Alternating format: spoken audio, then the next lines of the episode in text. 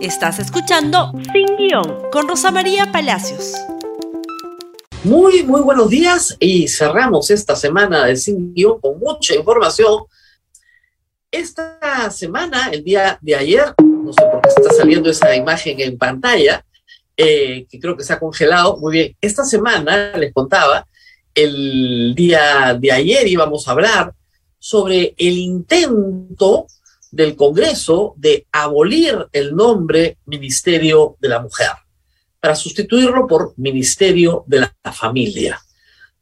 Lamentablemente hemos tenido el caso del secuestro de los periodistas, de los que vamos a hablar hoy día también, pero no queremos dejar de pasar el tema porque es francamente preocupante.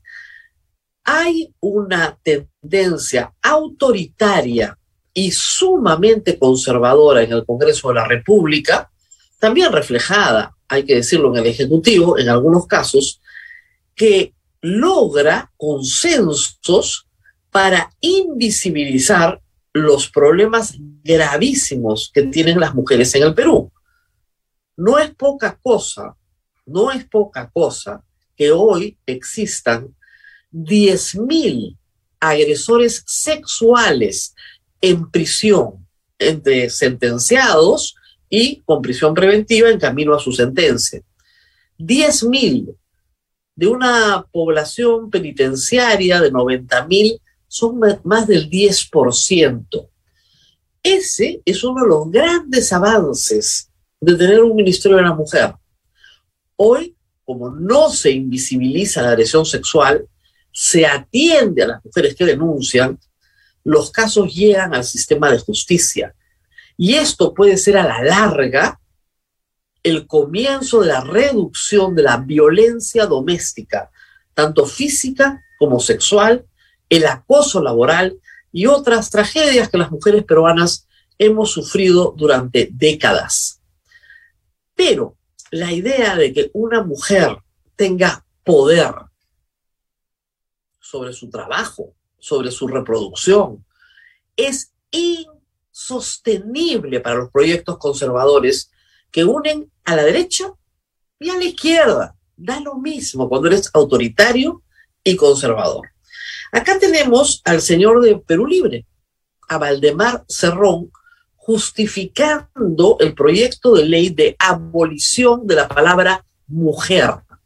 Odian la palabra mujer. Escuchen. Dentro de la familia, es que claro, fíjense, dentro de la familia está pues eh, el papá, la mamá y los hijos.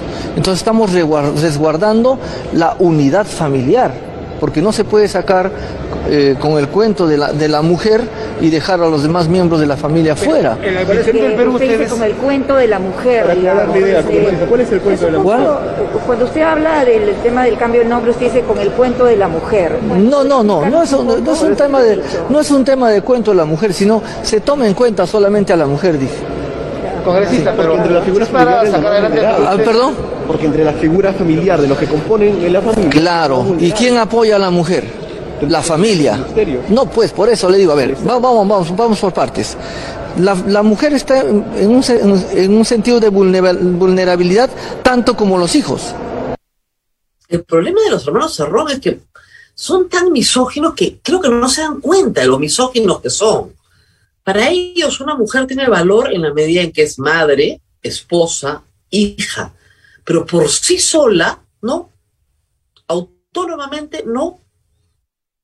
Y lamentablemente en el Perú no deberíamos necesitar un Ministerio de la Mujer, pero lo necesitamos. ¿Sabe por qué? Porque las mujeres son las que son violadas sexualmente. Son quemadas vivas en un bus. Yo no recuerdo ningún caso que a un hombre le hayan echado gasolina y lo hayan quemado vivo su, no voy a decir amante, pero el que está acosando a la sexual o laboralmente. Yo no recuerdo a ningún hombre arrastrado por el piso de los pelos, desnudo. No, no, no recuerdo eso. Lo recuerdo con mujeres. Son mujeres las víctimas del feminicidio. Son las mujeres las víctimas de las golpizas. Son las mujeres las víctimas porque son las más vulnerables. Y es un ministerio para poblaciones vulnerables. La familia no es una población vulnerable en el Perú. tienen, sí, ciertamente, muchos problemas que están atendidos transversalmente. Salud, educación, alimentación, jubilación. Y además, escuchando a Valdemar Cerrón, su concepto de familia es bastante excluyente, ¿no? Papá, mamá, hijos. Y la abuelita que cría a sus nietos, ¿qué cosa es? ¿No es familia? La familia en el Perú tiene rostro de mujer. 25% de los hogares del Perú son liderados por una mujer sola. 25% de los hogares. Y ese es el rostro de la pobreza. Pero no les importa porque tienen una ideología, pues. El problema es la ideología. Pero hay que decirlo, la señora Norma Yarrow de Avanza País, que entró por renovación, dice lo mismo. Veamos su tweet. Está muy orgullosa que en la comisión de descentralización que ella preside hayan aprobado quitarle la palabra mujer al ministerio. Por unanimidad se aprobó en comisión de descentralización que presido. ¿Qué tendrá que ver con descentralización el tema? El dictamen que propone declarar de interés nacional el cambio de denominación del Ministerio de la Mujer al Ministerio de la Familia, célula básica de la sociedad.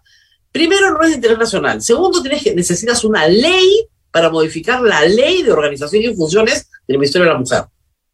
Y, ojo, hay una comisión en el Congreso que se llama Comisión de la Mujer. ¿Por qué no le cambian el nombre a esa? A esa, pues, que es de ustedes, en casa, internamente, ¿por qué no le cambian el nombre a esa? Por unanimidad.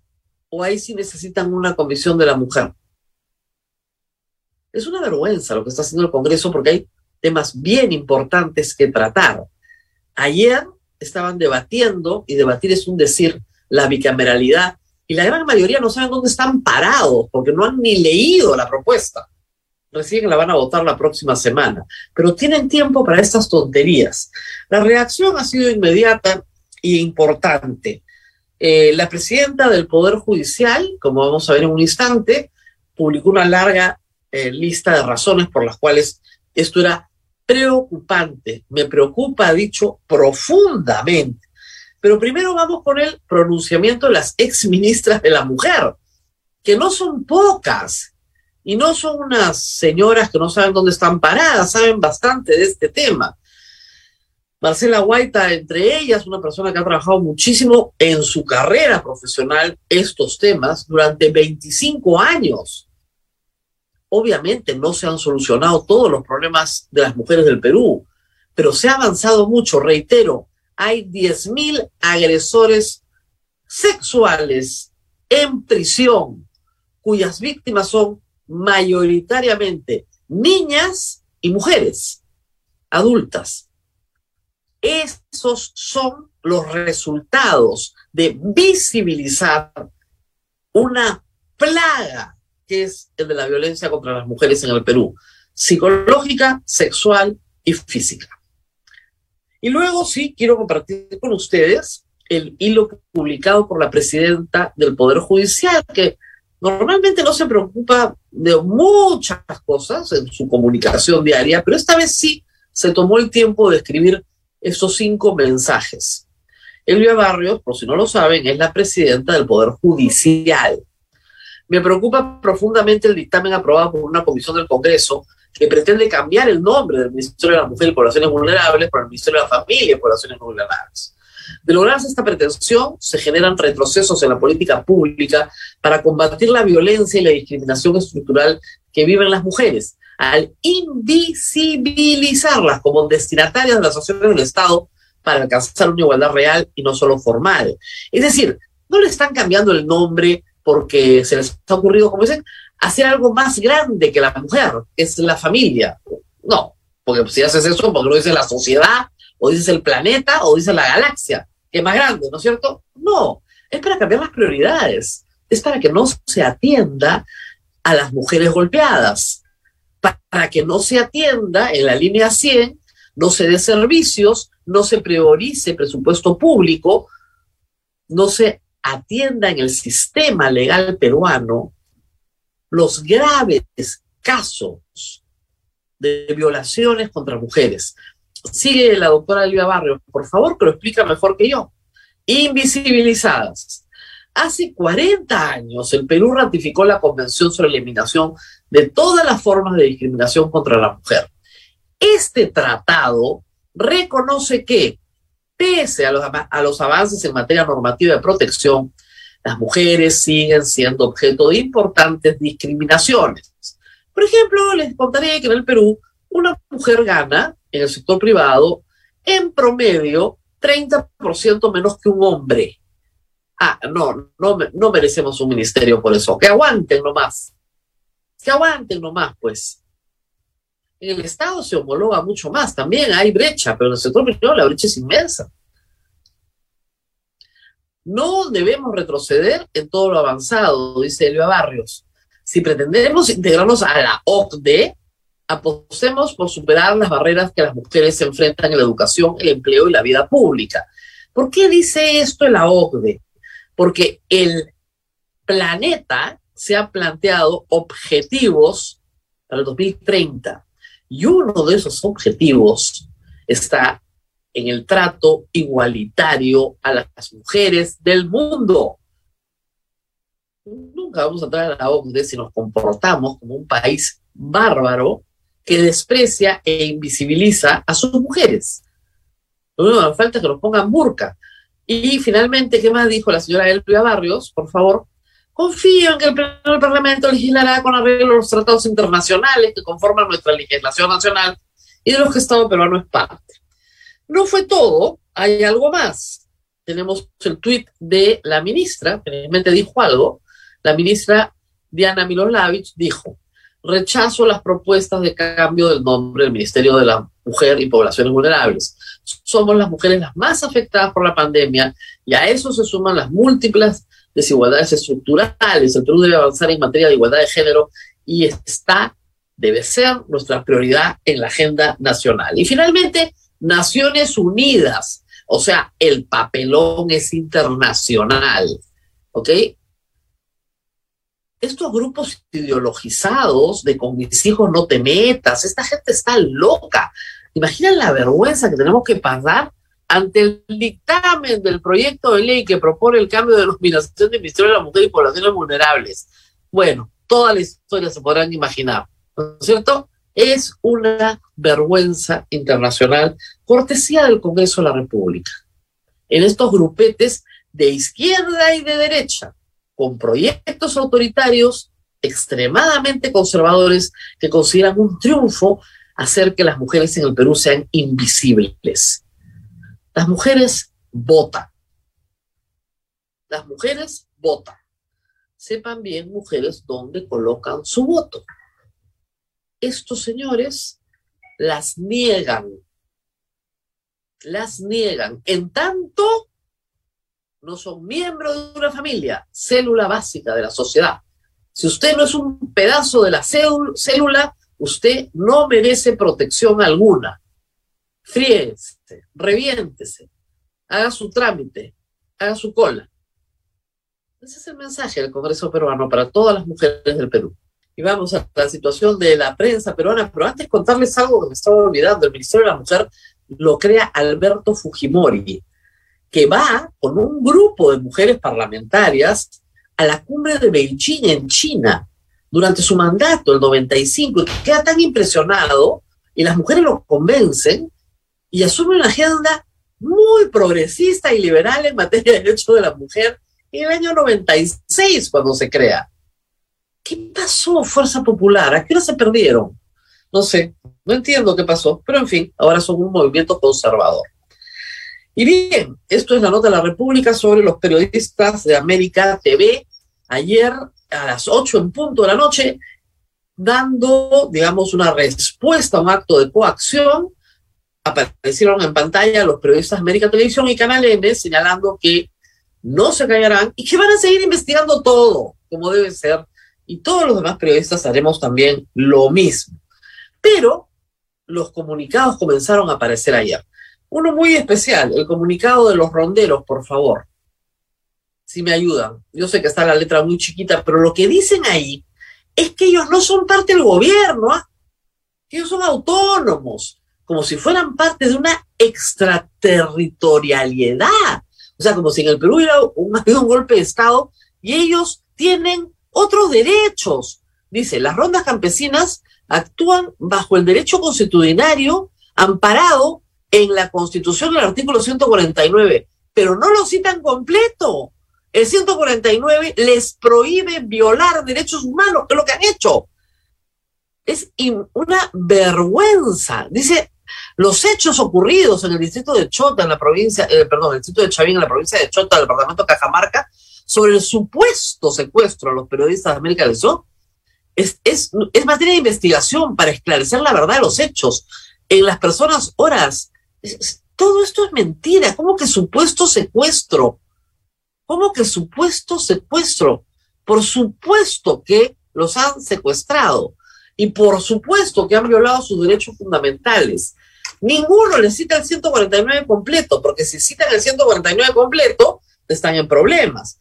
Y están en problemas además porque la Corte Suprema, pleno jurisdiccional del año 2009, les ha dicho una y otra vez que no pueden detener a las personas violando sus derechos fundamentales.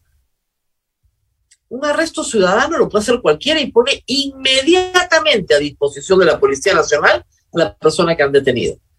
No negocia, no llaman al canal para liberarlos a cambio de que lean un manifiesto.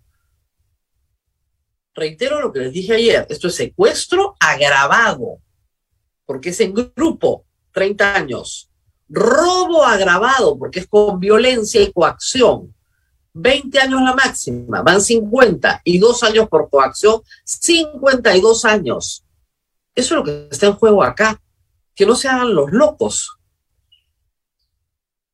Creen que pueden hacer lo que les da la gana. He escuchado gente que dice, hay que pedirles permiso para pasar por sus territorios, en plural. Es la vía pública la vía pública, la carretera. Yo no tengo que pedirle permiso a nadie, a nadie, para pasar por una carretera. En una democracia donde hay servidumbre de paso sobre todas las cosas, yo paso por donde me da la gana, porque tengo el derecho constitucional a la libertad de tránsito y nadie me lo puede violar, yo no tengo que pedir permiso, ustedes creen que yo puedo poner acá dos piedras en la calle y decir, usted no pasa, usted sí pasa. Cuando la gente pone rejas, la municipalidad tiene que autorizarlas. Y si no las ha autorizado la municipalidad, la municipalidad viene y las saca. Yo no me puedo apropiar de la playa y decir que la playa es mía. Y ahí se hace un escandalazo. Y cuando una ronda campesina dice, tienen que pedir permiso para pasar por mis territorios, es como si regresáramos al feudalismo. Son señores feudales. Estamos hablando de pueblos enteros donde nadie puede entrar sin permiso del dueño. ¿Están locos de verdad? No, se hacen. Anoche han devuelto los equipos, no sabemos en qué estado todavía, pero por supuesto no han devuelto los teléfonos celulares. No, es que han preguntado a las señoras cuántas veces ha ido la hermana, perdón, la cuñada del presidente, y les ha hecho llorar, porque ellas no entienden esas preguntas. Tremendo plato con la antena sobre cada una de las casas donde ven televisión de señal abierta todos los fines de semana y no entienden esas preguntas, bien que las entienden. Acá no hay un problema de interculturalidad. Esto es un abuso perpetrado por una organización de defensa física con chicotes del presidente de la República. Eso es lo que hemos visto. Y eso es inaceptable. Pero, ¿cómo será la protección que viene del gobierno que, por favor, por favor, primero tenemos a quién? Tenemos al señor Aníbal Torres. Escuchemos. Ya quisiéramos que nuestras fuerzas policiales y nuestras fuerzas armadas brindaran la misma seguridad a todo el país. Las rondas campesinas están reconocidas por la Constitución, tienen autonomía, tienen función jurisdiccional, pero por supuesto sin violar los derechos fundamentales. Conocemos del hecho que se ha producido el día de ayer un secuestro que se debe, no sé si es secuestro, pero se debe investigar qué cosa es exactamente. Y se debe investigar con objetividad.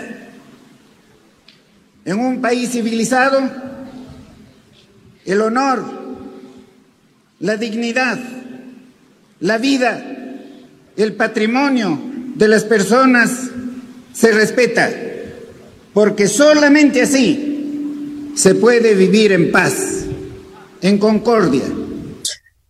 Una aclaración sobre la función jurisdiccional. se refiere a actos civiles, no penales. No penales. Nadie puede ser juzgado por una ronda campesina y su sanción ejecutada por una ronda campesina. El monopolio de la acción penal lo tiene el Poder Judicial. Ni siquiera un árbitro privado tiene funciones penales. Se supone que el señor es abogado. ¿Cuál función jurisdiccional de aplicar penas, sanciones por caminar por nuestros territorios? repito, tú puedes detener a una persona y ponerla como cualquier ciudadano a disposición de la policía de manera inmediata. Y todos tenían teléfonos celulares, ¿ah? Porque para llamar al canal no faltaron. Para amenazar con hacerles daño, no faltaron los teléfonos celulares. Ah, no faltaron. Entonces, bien claro, la función jurisdiccional es civil.